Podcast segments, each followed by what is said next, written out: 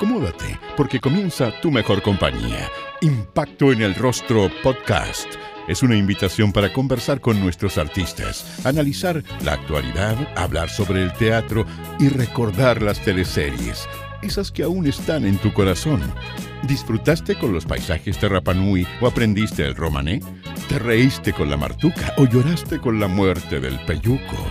Si es así, entonces estás en el lugar indicado. Te invitamos a acompañar a Jorge Peña y sus invitados en Impacto en el Rostro, tu mejor compañía. La actriz y presentadora de televisión Catherine Salosny recordará junto a Impacto en el Rostro su paso por las teleseries. Valentina Costa, Lorena Meneses y Marlene Mardones fueron sus personajes en TVN. ¿Recuerdas a qué producciones nos referimos? Aquí te lo contamos, pero antes Katy nos detalla cómo ha sido su vida laboral alejada de la televisión. Katy, te he visto bien activa en las redes sociales específicamente con Aquí Mujeres. Para las personas que nos están escuchando y que no saben lo que es Aquí Mujeres, eh, ¿a qué hora va, eh, por dónde va y de qué se trata este programa? Esto va los días miércoles, la noche a las 20 horas, tarde-noche. Eh, llevamos, vamos a cumplir el quinto capítulo hoy con la Patti Rivadeneira vamos al aire a las 20. Partimos, hemos tenido Mujeres Power. El propósito acá primero es visibilizar los distintos escenarios donde hay tantas mujeres poderosas, empoderadas, eh, relevantes, no necesariamente conocidas, porque vamos a tener a gente que es NN también, eh, en fin, porque creo que se visibiliza poco. Eh, hoy día un poco más que antes está en la palestra la mujer, sin duda, y, creo que para nosotros era súper importante, a mí me llama el tema, me llama.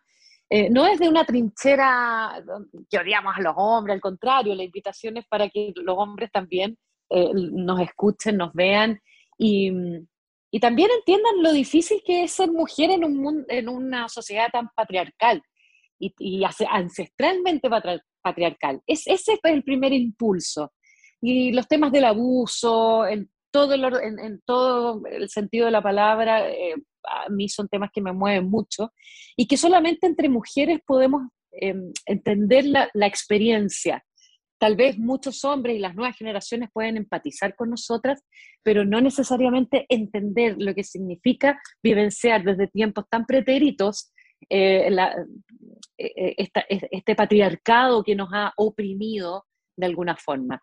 Desde ahí viene ese impulso. Entonces, aquí mujeres. Y partimos, sí, partimos con Isquia Siches, que es notable ella. Eh, estuvimos con eh, Patricia Muñoz, de la Defensoría de la Niñez, eh, potente ella también. Estuvimos con Elisa Loncón, qué mujer más increíble ella, desde dónde habla. Em, somos tan ignorantes de la cultura mapuche. su templanza tiene que ver con un, con un crecimiento lleno de recursos exquisitos, desde la austeridad, desde la precariedad también, desde el esfuerzo, desde la opresión. Y esa mujer sonríe todo el rato. Y eso tiene que ver con, la propia cultura, ¿no? Una cultura que también está ligada a lo femenino. Nos habló mucho eh, sobre eso. Eh, bueno, y hoy día vamos a estar con Patricia y así tenemos, vamos a tener a Paula Ashler, queremos estar con la Fernando Rejola, eh, deportistas relevantes también, en fin, todos los escenarios queremos em, tener a, las mujeres protagonistas de, de, este Chile que también está cambiando, Jorge, y bastante, y ojalá cada vez más. ¿Cómo ha sido tu experiencia haciendo este tipo de, espacio em, fuera de la televisión? ¿Qué te dan las redes sociales que no te da la televisión, por ejemplo? Bueno, hoy día las redes sociales tienen una relevancia muy importante desde el punto de vista, primero, desde la libertad de expresión. Eh, uno, hoy día está en las redes desde un escenario donde eres, eres quien eres y eres como eres y donde puedes opinar eh, entonces, eh, que, es muy distinto al, escenario televisivo. Eso ha ido cambiando un poco con los nuevos formatos de, de matinales, por ejemplo, donde ves, ves a los protagonistas que, Hablo de matinales porque estuve mucho tiempo ahí, ¿no? Y, veo la diferencia. Entonces, hoy, hoy día sus protagonistas mm, tienen que, tienen que estar en sintonía con lo que está pasando en la calle, con lo que está pasando con la gente, con esta revolución que hay también a nivel social. Por lo tanto, desde no subestimar a, las y los y ciudadanos. Entonces creo que eh, esa libertad, las redes sociales, es muy rico vivenciarlo. Y lo otro, como que la gente se mete a tu casa. Eso también a mí me gusta mucho, lo del Instagram. Y lo descubrí em, potencialmente durante la pandemia. Durante la pandemia que estábamos encerrados, que no nos quedaba otro, que yo me quedé sin pega también. O sea, yo nunca me había pasado, trabajo desde los 18 años y nunca había estado dos años sin trabajar. Fue, una locura, fue muy doloroso, fue súper complejo. Una, una, televisión que también se deconstruye y solamente deciden poner periodistas, ¿no? Entonces, eh, donde se, sacan los espacios y ya quedamos todos cesantes, una gran mayoría cesantes. Y, y yo me comí el IFE, me comí el AFC, eh, no, el IFE no, el, no, no calificaba, el AFC, quiero decir. mis ahorros, mis ahorros, en fin, los 10%, y, y, yo soy sola con, mi mamá y como mi hermana, a propósito del poder femenino, no, no, tenemos referencia masculina en mi familia. Y, entonces, eh, y, yo necesariamente ayudo a mi mamá y a mi hermana, eh, fue, fue, han sido tiempos súper complejos. Y las redes hoy día me están proporcionando también una cierta cuota de ingresos, eh, menos mal, porque no tener liquidez es complejo, es súper complicado durante tanto tiempo. Y, además como eres mujer sola, no estás casada, en fin, no, no, sé, no tienes familia, eh, yo no tengo hijas, hijos, entonces no calificaba a nada y eso fue duro. Fue duro, fue injusto, uno, uno siente que hay una injusticia, eh, ¿por qué no la universalidad para, para, las ayudas? Y en fin, bueno, de esos temas hablamos a través de las redes y, y, y, empezó a haber una conexión muy, muy poderosa con la gente. Y a propósito de la cesantía también, puse al, servicio mi Instagram para ayudar a tanta pyme y tanta gente que se reinventó. Mi rubro, por ejemplo, actores, actrices, un rubro, el de la cultura, el espectáculo en general, que estuvo invisibilizado a lo largo de esta pandemia. Nadie vio ni se mostró el drama que hay detrás. Hoy día solo te, puedo decir, Jorge, que un 1% de, de, de los actores en Chile tiene pega, el resto se las ha tenido que arreglar. Tengo colegas que se fueron a vivir al sur a reinventarse. Eh, bueno, las actrices, los actores somos creativos y de alguna manera tenemos que seguir sobreviviendo y nos las arreglamos. Y muchos han descubierto que tenían un potencial que era completamente distinto y, y qué bueno que vino la pandemia y me dio a elegir este otro camino, porque vivir también del teatro no es fácil en Chile. Bueno, y así, y no sé, otros como Julio Milo, Stitch, que, que, empezó a hacer empanadas, Que después empezó a, a, cocinar la, eh, la cocina magallánica, entonces, bueno, en, eh, y ahí en ese en Instagram fue muy bonito porque fue una reciprocidad en términos de agradecimiento de la gente. Y bueno, después de ahí que creamos el programa de emprendimiento que estuvo en TV Más en una temporada que terminó ahora, y, fue el resultado precisamente de las redes, la importancia que, y el protagonismo que tuvieron durante estos tiempos que han sido tan complejos y dolorosos, porque pucha que ha sido difícil. Eh, para todos, todos tenemos una historia que contar. Hay un antes y un después de la revolución social y también de la pandemia, sin duda, y que todavía estamos ahí.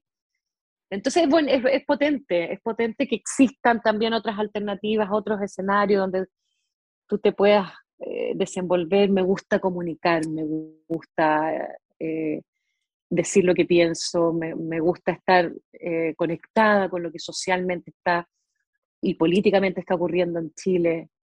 Me, y es más cautivante aún a través de las redes sociales. En el segundo semestre del 98, Katy fue parte del elenco de Borrón y Cuenta Nueva, una producción que tenía como protagonistas a Jimena Rivas, Patricia Rivadeneira y Sigrid Alegría. Con exteriores en el Valle del Elqui, Katy le dio vida a Valentina Costa. Sus padres en la ficción fueron interpretados por Edgardo Bruna y Cecilia Cucurella. Tú estudiaste en la Academia de Fernando González, Katy, ¿cierto? Eh, ¿Cómo fue sí teatro siendo ya una persona reconocida eh, en televisión? Bueno, de, hecho, porque era una deuda que tenía. Yo me crié en Argentina, menos mal, porque allí, allá en Argentina estudié en una escuela pública em, donde no pagábamos un peso porque todo fue un esfuerzo cuando nos fuimos para allá, en Mendoza. Eh, una escuela pública, Jorge, que, tiene, que tenía, porque ya no existe, eh, tenía un teatro, un teatro adentro de la escuela, con butacas, con un escenario de verdad. Una escuela pública donde la educación era de calidad, donde no pagabas un peso, y, una escuela pública que me potenció como deportista, porque vieron el talento que había en mí como nadadora. Fui proyecto olímpico yo en Argentina. Entonces me permitía la escuela poder ir al Club Regatas de Mendoza a entrenar todos los días. Eh, y eso fue, eso fue maravilloso. Entonces, em, pero lamentablemente todo eso se cortó cuando, cuando mi madre se separa y nos tenemos que volver a Chile. Llegamos en el año 78 y, y fue complejo porque nunca más encontré un teatro, nunca más encontré una piscina donde poder, eh, te estoy hablando del año 78, el deporte recién está teniendo una relevancia hace muy pocos años en, nuestro país. Entonces fue como, muy frustrante, eh, fue, fue terrible, pero bueno, tenía esa deuda, como soy obsesiva, eh, entré por casualidad a la televisión como un acto de sobrevivencia, que esa es una historia ya conocida, pero tenía esta deuda, yo quería estudiar teatro, quería estudiar teatro, quería volver a nadar, en fin, de manera profesional, pero ya de adulta, obvio, no, no, no, como proyecto olímpico, pues ya estaba grande. Y nada, y a los 30 me retiré de la tele, me retiré de la tele y dije, ¿por qué no hacerlo? Tenía una pareja en ese, en ese momento que a mí me, me apoyó y me dijo, hazlo ahora, me dijo, comadre, yo te apoyo. Y fue, fue maravilloso eso, y solo así me atreví. Y partí donde Fernando González a conversar con él porque yo ya estaba haciendo unos talleres. Y me iba súper bien en la tele. Em, entonces, pero para mí era, era una prioridad en ese momento y tuve un impasse en televisión y como que me desilusioné entonces Fernando González me dice, 30 años tienes tú, ¿no? Sí, le digo ya, déjame verlo con el comité porque era la primera vez que tenían un caso así. Y me dijeron que sí y me dijo, ok, vas a ver el examen de admisión en enero. Ya, fue increíble. Y fui, pues me acuerdo que era la número 111. Andaba con mi numerito acá y entré a la escuela de teatro y estaban mis compañeritos, que hoy son mis grandes amigos, pero todos tenían entre 19, 20, 21 años. Y, esta mina que era conocida. Entonces yo sentí como un peso, así súper fuerte, y, el actor también es prejuiciado con la gente de la tele. Entonces fue, fue, fue, había ripio ahí, había ripio, pero bueno, rápidamente como por una actitud de, todo lo que aprendí en Argentina, sin duda. Qué importante fue haber pasado por allá. Em, y finalmente eh, hice mis, mis, grandes amigos, mis grandes amigas, finalmente quedé, me fue bien, porque era muy selectiva la escuela y quedamos, quedábamos muy poquitos en cada curso. Y lo pasé el descueve, una escuela que me dio nuevos recursos en la vida, y ahí renuncié a la tele. dije, chao, chao. Eh, y empieza otra, otra etapa de mi vida. Entonces, eh, fue, fue espectacular y una vez que ya egreso de, de, la escuela de teatro me llamaron de, de TVN para hacer teleserie. Yo les dije, sí, pero no como protagonista, prefiero ser concejal primero. Entonces, dame, dame un, eh, no, no, me des un protagónico. Y fíjate, mira qué coincidencia, porque la primera teleserie que, que, hice, Borrón y Cuenta Nueva, fue con la que hoy es mi gran amiga Patricia Neira quien va a estar en Aquí Mujeres con nosotros esta noche. Éramos, éramos comadres en, la teleserie, socias y, mejores amigas, y nunca más nos separamos. Entonces, fue un proceso muy, muy bonito el haber estudiado teatro y ser actriz, además. Sí, yo veía mucho las, las, teleseries de Vicente Sabatini, porque Vicente Sabatini sacaba del set a, los actores y hacía estas mini comunidades, no sé, desde el sur, en el sur del país, empezamos a conocer Chile, porque Chile siempre fue Santiago, de alguna forma, ¿no? Entonces, eh, y él fue muy, fue pionero en eso y muy inteligente. Y, y, uno, yo me encantaba de ver otras culturas, otras formas de vivir, eh, y soñaba con que Vicente Sabatini en algún momento me, me llevara a sus, a sus teleseries, cosa que nunca ocurrió, pero bueno, da lo mismo eh, pero admiraba su trabajo eh, y, con el grupo de actores con que, con que trabajaba. Em, y lo bueno, pero también entré con harto temor, así como entré con temor a la escuela de teatro, también entré con temor a la tele, porque como actriz, porque también eh, iba a haber un, a lo mejor un prejuicio en el grupo de, de, actrices, de actores, y... pero no fue así, rápidamente, como sabían que había estudiado teatro, que había hecho esta renuncia, eh, rápidamente hice amigos, amigas ahí como, no sé, Claudio Redondo, la Coca Guasini, la Patricia Rivadeneira, eh, bueno, tantas, tantos, y, y fue una experiencia súper bonita, muy enriquecedora y lo pasé muy bien. La mejor amiga de Alejandra, que era el rol de Patricia Rivadeneira, eh, y eras hija de Edgardo Bruna y de eh, Ay, sí. Cucurella. Bueno, como tú lo dices, un grande, un grande. Eh, aprendí mucho de él. Yo, yo llegué con una postura completamente así, abierta, humilde, a aprender de estos cracks. O sea, estaba con la Patricia, como mi mejor amiga, Rivadeneira, la Cecilia Cucurella, que ya tenía una trayectoria pero enorme, y Edgardo Bruna, con quien tenía una, una relación muy estrecha, en, eh, en, esta serie siendo su hija. Y nos hicimos muy amigos, eh, amigos con Edgardo, hicimos buenas migas al tiro, nos quisimos al tiro. Eh, me enseñó muchas cosas, porque yo llegué estresada, llegué estresada, entonces, y soy como soy hiper autoexigente, em, nada, él me decía, tienes que soltar, soltar, relajarte y entregarte al momento, Mira, mi, maestro Fernando González en la escuela de teatro me decía siempre, ¿por qué salón ni tú entras para salir el escenario? E, esa era su crítica constante. ¿Por qué tú entras para salir como una ansiedad en vez de vivir ahí la experiencia, entregarse al vértigo? Y, y y me sirvió mucho eso. Eh, siempre se me quedó, porque también en la vida soy un poquito así, a veces, ahora ya no tanto. Y Edgardo Bruna me decía lo mismo, me decía, quédate, quédate ahí, respeta tus propios silencios, hazle caso a tu cuerpo, el cuerpo comunica mucho. Entonces, y además que es un formato distinto al teatro. Y, pero fue, fue bonito, fue potente. Es, sacrificado, sí, ¿ah? es muy sacrificado porque son muchas horas que a veces tienes que esperar, eh, son hartos los libretos y los textos que te tienes que aprender como muy rápido porque vas de una escena a otra, entonces, pero bueno, es un oficio y, y pucha que valió la pena el aprendizaje, fui feliz haciendo esa, esas tres teleseries. Y, y otra que hice por allá también eh, en el Canal 13, que fue una producción externa, y también hice una serie de mujeres con la Tatiana Gaviola.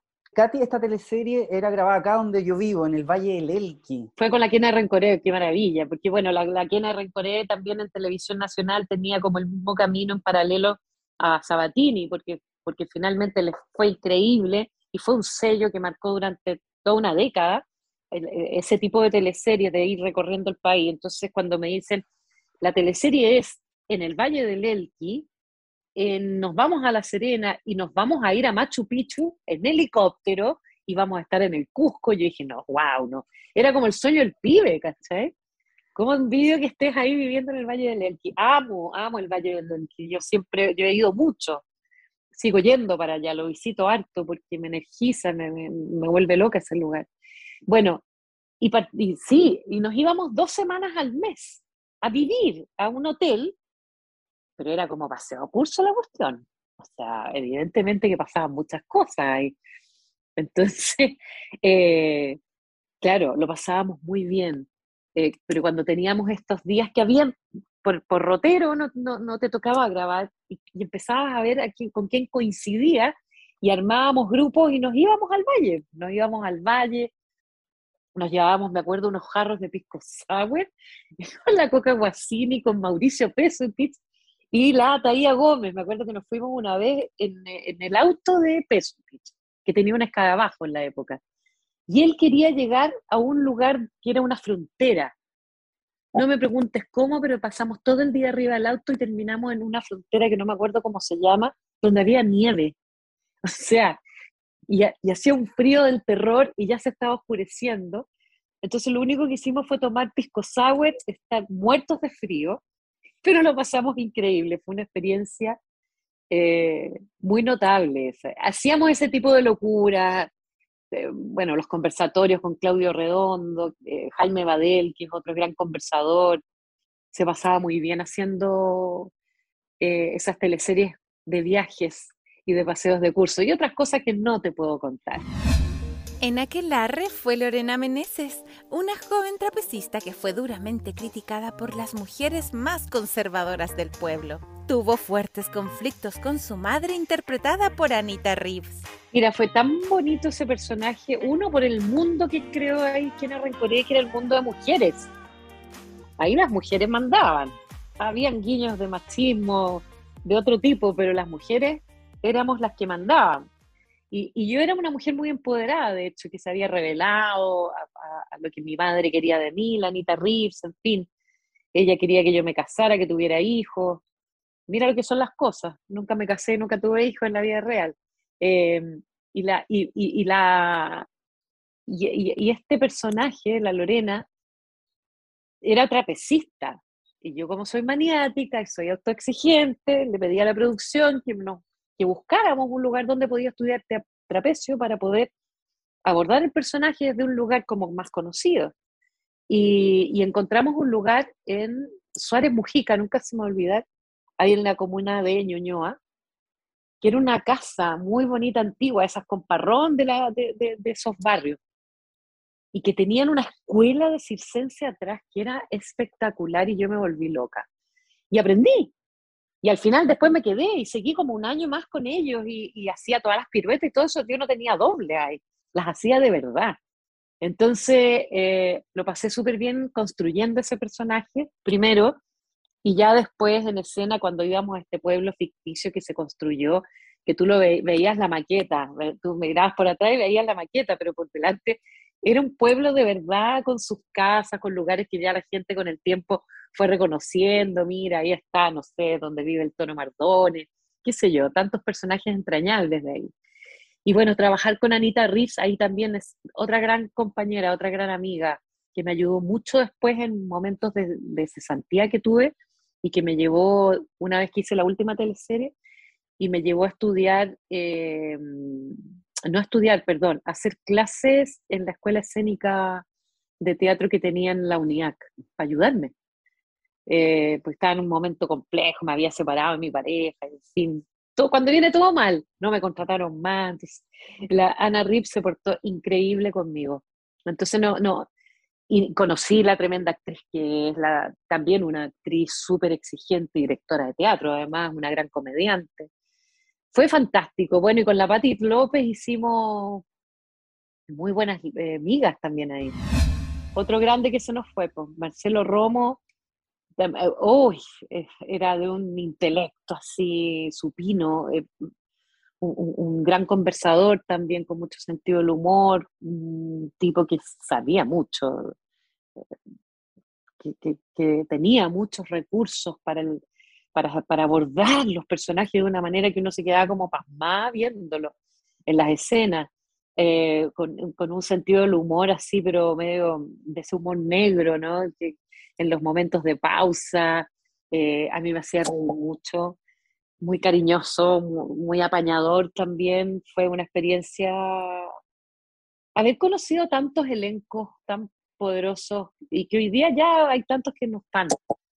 Eh, pero, pero tuve esa suerte al menos de haberlos conocido, sí. Fue pura sincronía, porque no es que el guionista se haya inspirado en mí para hacer el personaje, pero fue pura sincronía y yo desde... No es que, no es que yo haya elegido no casarme ni ser mamá, como que la vida te va llevando un poco a eso también, porque estuve muy enamorada con la única pareja con la que yo conviví muchos años. Con él en algún momento pensé, porque él quería tener hijos, eh, yo no lo tenía tan claro, pero, pero vamos, yo me subo al carro y lo hacemos. Pero bueno, la, vida también te va llevando de otra forma, eh, te ayuda en ese destino, ¿no? Que, finalmente tú, tú, dices, sí, es coherente al, proceso en el que estoy en este momento. Entonces fue también pasando la vieja, por así decirlo. Yo tenía que resolver muchas cosas personales de, de mi propia historia y lo hice a través de mi psicoanálisis. Entonces empezó a, surgir esa necesidad, ¿no? de, hacer conexión más con, con mi historia para no después el día de mañana tener que proyectar todo aquello no resuelto en una hija, en un hijo. De eso me fui haciendo consciente. Y ya cumplí los 40, los 42, me separé más o menos a esa edad. Eh, y ya es complejo ya cuando te separas a esa edad y que cada separación es muy dolorosa. Em, ahí empecé un poco a tomar la decisión, yo creo que ya no, ya, ya, ya está. Quise adoptar eso sí, en algún momento, sola.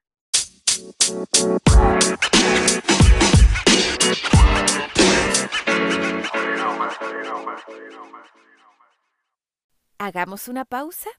Kraken Mochilas es un emprendimiento que apuesta por el diseño de autor, hechas a mano, completamente personalizadas y veganas libres de crueldad animal. ¿Sabías que son 100% impermeables? Combinar tu Kraken nunca fue tan fácil. Nosotros ponemos el diseño y tú los colores. Todos los bolsos y mochilas traen de regalo un estuche más seis meses de garantía. Conócelos en su Instagram arroba kraken.mochilas.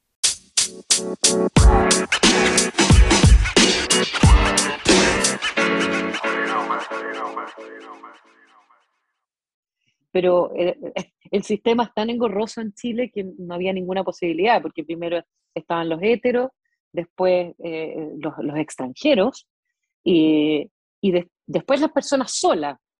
No hablemos de, de, los gays, de lesbianas y gay, por ningún motivo, ¿no? Pero las personas solas en, la última de la lista, pero no había ninguna posibilidad, entonces también desistí de eso. O sea, para mí era potente sacar del círculo de la pobreza a una niña, niño, que es un tema para mí, las niñas y niños, no por no ser madre, trabajo en la Fundación para la Confianza que tiene que ver con eso. Eh, entonces, sí, acto de, de, mi personaje, como que yo era una paria en, eh, en la teleserie. Y yo en la vida fue un camino muy solitario, este, de hacerme la terapia, el psicoanálisis, que fue durísimo, de enfrentar mi historia. Y el mundo te va dejando, esta sociedad te va dejando un poco solo, porque la salud mental en Chile, antes sobre todo, mucho más que ahora, está, estaba muy mal vista, era muy, o, no se visibilizaba, o era extraño. Sobre todo un psicoanálisis cuatro veces a la semana, muy freudiano, eh, que, que, en diván, ¿no? El clásico. Entonces, como que nadie entendía mucho esto. Y, nada, claro, me, sentía, me sentí un poco paria eh, mientras iba en este proceso personal, y así lo fui también como la Lorena. Sin duda que me, me, me, me fue haciendo sentido y había una sincronía ahí. Me encantó el personaje porque lo encontraba muy feminista, porque encontraba que, nunca se traicionó, sino que siguió su, su propio impulso, su propio instinto, y por qué no llevar una vida distinta. Y yo tengo todo el derecho a elegir la vida que, que quiero vivir y cómo la quiero vivir porque es la única vida que tienes, la tuya, la propia. Entonces, ese es un camino personal. Nadie tiene que meterse ni nadie tiene que decir cómo te tienes que ajustar a una sociedad. Eh, si no eres mamá, entonces no estás completa. Aberraciones de ese tipo escucha muchas veces. Eh, es muy fuerte, eso es muy violento por lo, por lo demás. Entonces, ¿cómo no me iba a gustar, cómo, cómo no enamorarme de la Lorena Menezes? Eh, la defendí, la defendí como actriz y la defendí como personaje también. Y eso fue muy, muy gratificante y además hay un camino de aceptación también, porque es tanta la pelea que se da y es tan radical, estoy irse al circo y en fin, y vivir una vida más nómade eh, y más aventurada, creo que fue súper bonito. Y la gente lo recuerda mucho ese personaje, yo creo que por lo mismo. ¿Te acuerdas de tus escenas con Anita, con tu mamá, que eran escenas donde... Oh, terrible. Sí, pues me acuerdo, me acuerdo cómo las preparábamos con la Anita. Y la, pero la Anita, que es una mujer revolucionaria, ella me decía, oh, las cosas terribles. Me decía, fuera, fuera de escena. Me decía, pero ¿cómo, ¿cómo alguien puede ser así? Y pa, y se ponía así y actuaba. Y me decía cosas aberrantes, cosas que la Anita Riz jamás habría dicho en la vida real Entonces nos reíamos mucho de eso, pero bueno, tú sabes que eh, las actrices, los actores tenemos que siempre defender y enamorarnos de nuestros personajes desde algún lugar. Y, y, la Anita, bueno, también tiene sus, sus lados conservadores. Todos tenemos algo que prestarle a ese ser humano que tenemos que poner en, en la puesta en escena, esos seres humanos que, que, están en el mundo, finalmente, por más ficticio, por más ficción que sea. Entonces, re interesante lo que va pasando ahí. Yo tuve una muy buena relación con la Quiena. Fueron tres teleseries, no, dos teleseries las que hice con ella, porque la otra fue con el Leo Roja, cuando partí. Y con la Quiena fue una muy buena experiencia. Ella venía, venía de, la, de la tutela de Sabatini, hay que decirlo. Eh, después agarra su camino sola y hace sus propias producciones, porque eran dos, eran áreas paralelas se hacían dos teleseries al mismo tiempo, con el equipo de La Quiena, el equipo de Vicente, pero todo era como una, sola unidad, ¿no? En términos de creación, para no perder la identidad de lo que se estaba mostrando en pantalla.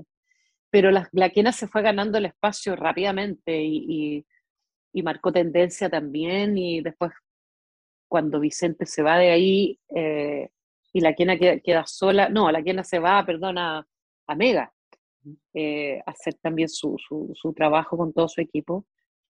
Eh, ha sido súper exitosa la Kena Rencoré, súper exitosa, una mujer muy intuitiva, una mujer muy inteligente, que sabe elegir equipo, que sabe elegir guiones, que sabe armar muy bien un elenco. Eh, eso te puedo decir de ella. Fue una muy, muy buena experiencia. No, primero te voy a contar una anécdota. A propósito de Patricia Rivadeneira, en plena cuarentena, veo que reponen Aquelarre, y la Patti me llama por teléfono y me dice, weona, ¿tú estás viendo esto ahora en este minuto? Sí, le digo, estoy viendo porque estaba partiendo. Tanta juventud, me dice la Patti. No soporto verla más. Y apagó la tele. porque esa teleserie es del año... ¿Cuánto? 99. ¿2000? Del 99, imagínate. Entonces era mucha la juventud, era casi perturbador verse. Entonces me decían, no, yo no puedo ver esto, me muero. Nos reímos mucho. Pero no, yo no, la verdad es que no, no la quise ver porque a mí, nunca me ha gustado verme en la tele, ni como, como conductora, ni como menos actuando, menos. Eh, me, da, me, da, un poquito de pudor y además que soy muy exigente, entonces siempre uno lo puede hacer mejor. Entonces no me gustaba. Y menos, imagínate, estamos hablando del año 99. Le tengo mucho cariño a todos los trabajos que he hecho, pero, pero la verdad es que no la vi. Pero sí supe que tuvo mucho éxito porque cuando iba a comprar en, plena cuarentena, no sé, al supermercado con las mascarillas, que igual te reconocen, la gente, toda la gente me decía, ¡Eh, y está con aquel y se ve tan linda, o me escribían en las redes. Sí, pues tanta juventud. Entonces, fue, fue muy gracioso eso pero bonito que la hayan puesto en escena.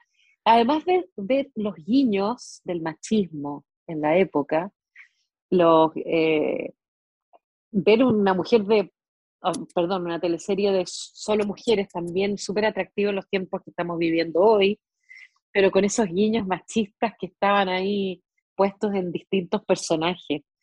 Eh, y en una sociedad muy, muy conservadora también, a pesar de que era un pueblo de mujeres. En Santo Ladrón fue Marlene Mardones, una mujer que revolucionaba Caleta Tumbes por atender un café con piernas, junto a los roles de Patricia López, Carmina Riego y la gran Lucy Salgado. Qué coincidencia, porque estamos hablando de tres teleseries donde hay tres personas que ya no están, con las que trabajé muy de cerca, que eh, Marcelo Romo, como dijimos, Ricardo Bruna, y ahora me, me nombras a la Lucy Salgado no había reparado en ese detalle. Lucy Salgado, que era una otra tremenda, o sea, y tan simpática la Lucy.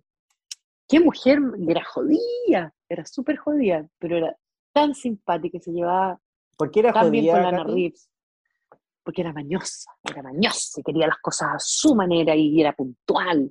Eh, entonces, y, y también súper exigente y te observaba y, con esa mirada penetrante que, que, de alguna manera te decía, no, no lo estás haciendo bien. Y te ayudaba y, se comunicaba contigo. Entonces era, era heavy la Lucy, tenía un carácter así notable. pero, pero además con mucho sentido del humor. En, mira, en, en, el, en el arte, si no tiene sentido del humor, está sonado, porque, porque llegas a extremos tan, tan profundos, tan oscuros a veces, que necesitas salir de alguna forma de ahí. Entonces, esa es como una característica que, que yo creo que tenemos todos quienes somos actrices, actores, pintores, qué sé yo. El mundo de las artes, de la cultura, del espectáculo en general. Eh, de luz y de sombra, ¿no? Esa luz que te encandila con los aplausos y, la sombra tras bambalinas, que eso habla de las dualidades que tenemos los seres humanos. Eh, y es muy poderoso hacer ese recorrido emocional también. Entonces, eh, la Lucy era, era, pero era más, era más, más evidente en ella. Tengo ese, ese, ese recuerdo.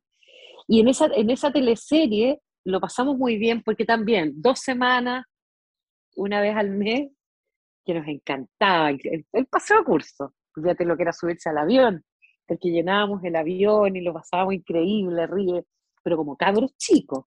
Y siempre el show lo hacía Mauricio Pesutich, me acuerdo. Pero bueno, llegábamos, llegábamos a, a, Concepción, alojábamos ahí en un hotel y nos llevaba a la van 314, sí, nunca se me olvida de eso. La 314 nos teníamos que levantar a las 6 de la mañana porque teníamos que pegarnos un viaje a Caleta Tumbe. Y en la noche habíamos estado con Jaime Badel, con el Pancho Pérez Vanen, otro gran conversador, gran tipo, la Patricia Rivadeneira, bueno, todo, la misma Patti López. Eh, nos tomábamos nuestros vinos, nos quedamos hasta las 3 de la mañana conversando, pero ya de una intensidad. Olvídate cómo despertábamos al día siguiente, hechos bolsa, y nos subían a la 314, donde teníamos que llegar a Caleta Tumbes, que eran puras curvas, curvas y curvas, y todos mareados como piojos, pero bueno, finalmente eh, son puras anécdotas entretenidas, bonitas, lo pasamos tan bien. Caleta Tumbes, que es precioso, yo no sé si tú conoces Caleta Tumbes, es una caleta maravillosa. Que Hay unas playas ahí. Después del terremoto eh, del 2010. Muy golpeada, con, sí, con el maremoto, con el tsunami. Em, pero se recuperó, ¿ah? yo supe que se recuperó y, es un lugar muy bello. Yo que soy fanática del agua, me tiraba a nadar ahí como las locas, el mar helado y nadie podía entender que yo me tirara a nadar porque es una caletita de aguas tranquilas. Y después sale un poco a mar abierto y, ves otras playas que son preciosas. Es una zona muy bonita esa. Entonces, el paisaje, todo, todo era un regocijo para el alma además de lo bien que lo pasabas con tus compañeros y lo entretenida que era hacer esa teleserie. Hice un tople yo en esa teleserie. Sí. me acuerdo que me tocó bailar y tuve que hacer un tople que me daba vuelta al, a la pared. Y a mí, yo soy súper pudorosa, a mí me cuesta el tema de, la, de mostrarme así a la gente, y aunque fuera actuando, porque los que estaban ahí eran mis compañeros de, teatro, o sea, del, elenco.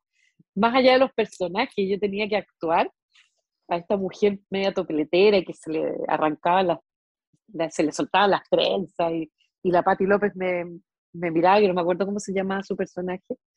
Sí, la Celia, y que era como más, más cartucha. Yo creo que era al revés, porque la Patti López en la vida real era lo mismo. Entonces, eh, me costó mucho hacer esa escena, pero bueno, finalmente con el respeto a todos mis compañeros la hice y lo pasamos bien y fue cortita y ya. Eh, pero bien, muy profesional todo. Voy a ser súper honesta, de todas las personajes que hice en teleserie fue el que menos me gustó, el que menos me inspiró. Había algo que no... Y, y pasan esas cosas también, sin duda. Entonces fue como, como que no, yo estaba más encantada con, Caleta Tumbes, el lugar, los pescadores, el agua, mis compañeros en los conversatorios, eh, el viaje en, sí, y más que el personaje. Entonces no tengo muy recuerdos muy vívidos, pero sí me acuerdo de eso, que mm, cuando me entregaron el, el libreto no, no enganché mucho. Entonces tuve que hacer un esfuerzo ahí para, para, tratar de convencerme de que tenía que de, algún lugar encontrar algo que me, me, hiciera sintonía. Y lo encontré a través de la Patti, con la Patti, con la relación que tuve con la Patti. la Pati López, que es muy simpática esa mujer, me hacía reír mucho. Entonces, ella me ayudó harto con el, con el personaje, porque se lo comenté, ¿de acuerdo? No me, no, no, no me llegaba, nunca logré enganchar muy bien con, con ese personaje, la verdad. Lo que pasó es que ahí eh, hubo una transición un poquito loca, porque mm, yo termino de hacer, se supone que yo seguía, pero termino de hacer esa última, Santo Ladrón, y a mí me llama Jaime de Aguirre, Jaime de Aguirre, para decirme que era director ejecutivo en ese minuto del canal, para decirme, Katy, yo quiero que vuelvas a animar. ¿Qué haces actuándome? Si tú eres una gran conductora de televisión. Y yo te quiero ofrecer eso. Quiero que grabes un piloto con Marcos Silva. No sé si ubicas a Marcos Silva, un periodista que trabajó mucho con, eh, en Plaza Italia con Marcelo Comparini. Hicimos un piloto, lo hicimos, lo grabamos después, a mí me encantó. Y en esto algo pasó. Eh, ah, llaman a Jaime Aguirre de televisión. Parece que la oferta que le hicieron fue tal que se fue. Y ese, ese, ese puesto quedó como en, un desierto mucho rato. Y yo me quedé en ese mismo desierto.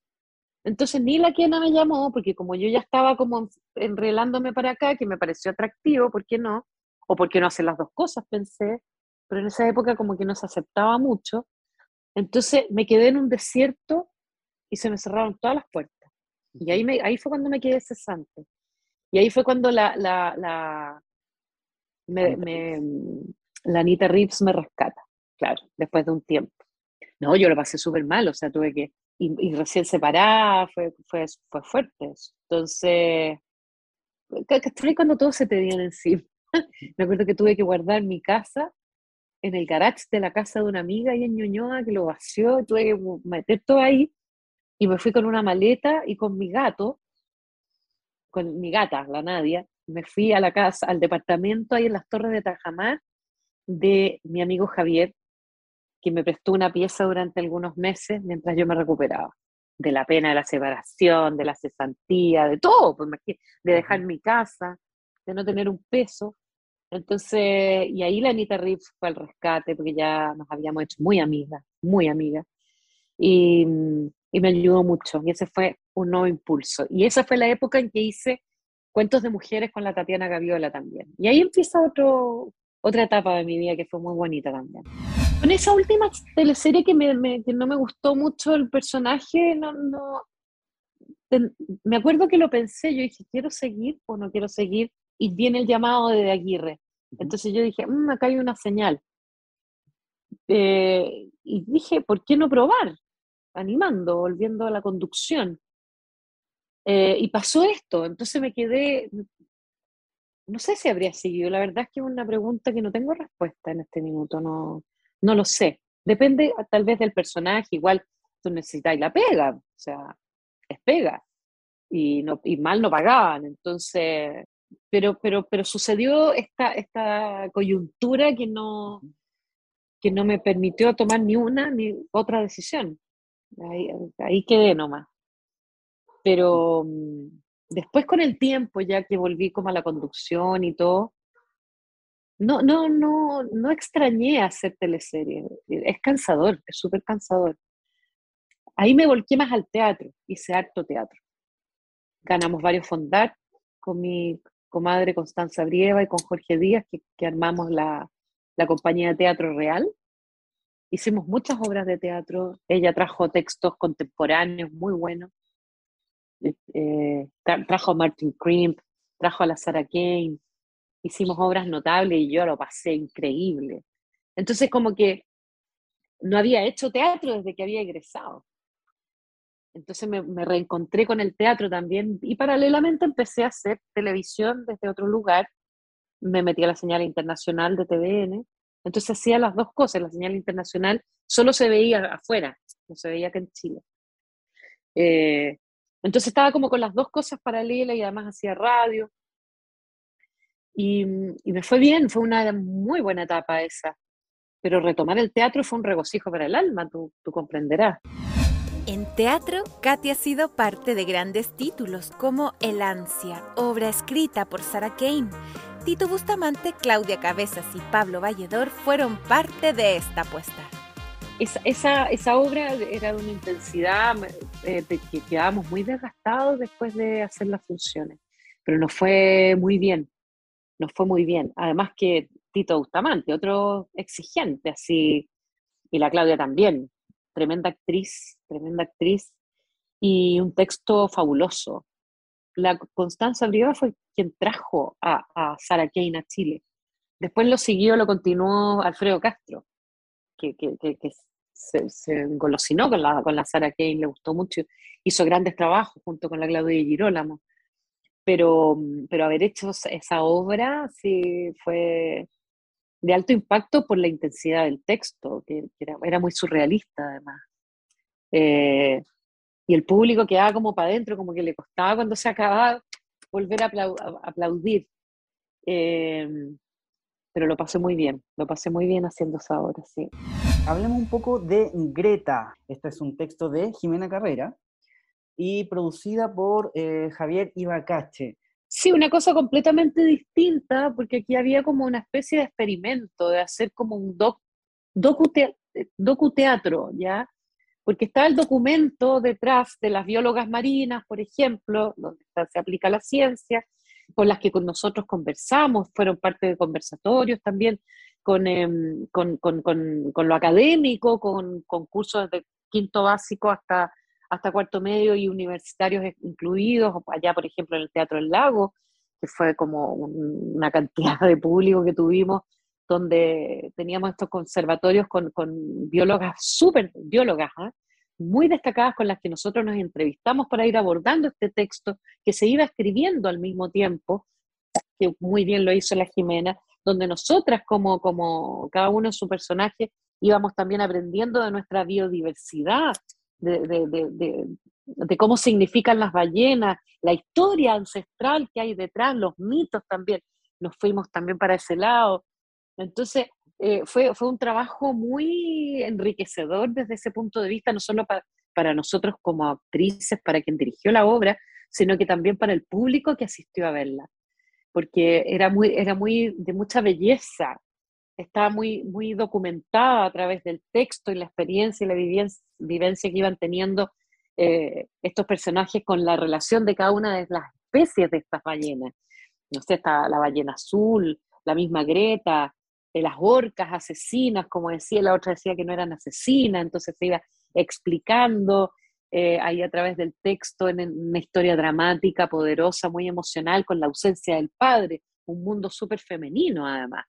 Em, entonces fue, fue como experiencia muy, muy bonito y quedó trunco porque Jorge, nosotros em, íbamos a, teníamos funciones vendidas para todo el 2020, ese maldito año que no existió para nadie, que está borrado en el mapa de alguna forma. y lamentablemente perdimos esas funciones y hoy querer retomar, la verdad es que es difícil porque todo el mundo se volvió a reinventar, todo el mundo, el mismo elenco está en otra, entonces, volver a juntarnos después de un año no lo, no lo veo factible, pero, pero bueno, pero sí, fue una experiencia notable, yo lo pasé muy bien, estuvimos allá en Puerto Ideas, en Antofagasta, y estuvimos también en el Teatro del Lago, que fue una experiencia preciosa esa, ese teatro, con ese escenario, en fin. Durante la pandemia el Ministerio de Cultura no tuvo una participación activa en cuanto a ayudas, siendo el sector em, de las artes uno de los más golpeados durante la emergencia sanitaria. Ha sido un problema de Estado, ¿ya?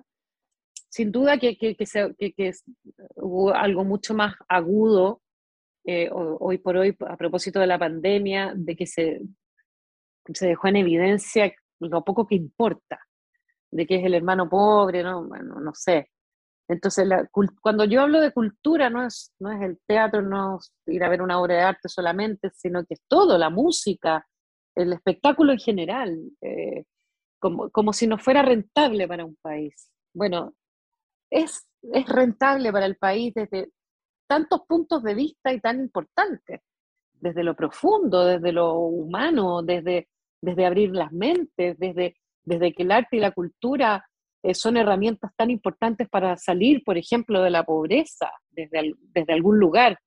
para, para, para transmutar los dolores, para salir de las drogas, para dar oportunidades desde un lugar creativo que salva al ser humano. El arte salva al ser humano, tiene ese poder. Entonces, no puedo entender una sociedad donde no, esté en el centro la cultura y el arte. Es como, es como no sé, el átomo, ¡pah! que tiene que expandirse, que tiene que, eh, eh, tiene que existir, ¿no? Entonces, me, me, me duele, me duele mucho. Eh, y yo espero que eso, eso cambie, porque no es de ahora, insisto, yo creo que es de mucho antes. No, no, no, lo, no logro entender que el Estado no le dé la relevancia que tiene. Por eso yo te decía que bueno para mí fue criarme en Argentina. Eh, el deporte también es otro tema. El deporte es otro tema, porque, porque el deporte solo financia alguna elite el tenis y, otra elite el fútbol. Pero, pero ni siquiera las mujeres, las mujeres salió un, un estudio la otra vez de que un ochenta y tanto por ciento de las mujeres que, que, juegan fútbol no, no, son pagadas, no son remuneradas. Y hay tantos otros deportes, natación, hockey, qué sé yo, miles de deportes que hay. Eh, entonces, eh, todo, todo, eso que tiene que ver con lo creativo, con el cuerpo, con, con, con el alma, con, con, el intelecto, si somos un somos seres eh, tan completos y, y, que necesitamos de todos estos recursos, con, con exactamente la misma importancia. Em, creo que, que, ojalá y espero y tengo fe que así sea, que los cambios se hagan eh, profundamente para tener una estructura más equilibrada. Impacto en el Rostro Podcast es una invitación para conversar con nuestros artistas y recordar las teleseries, esas que aún están en tu corazón ¿Te reíste con la martuca o lloraste con la muerte del peyuco? Si es así, entonces estás en el lugar indicado. Impacto en el rostro, tu mejor compañía.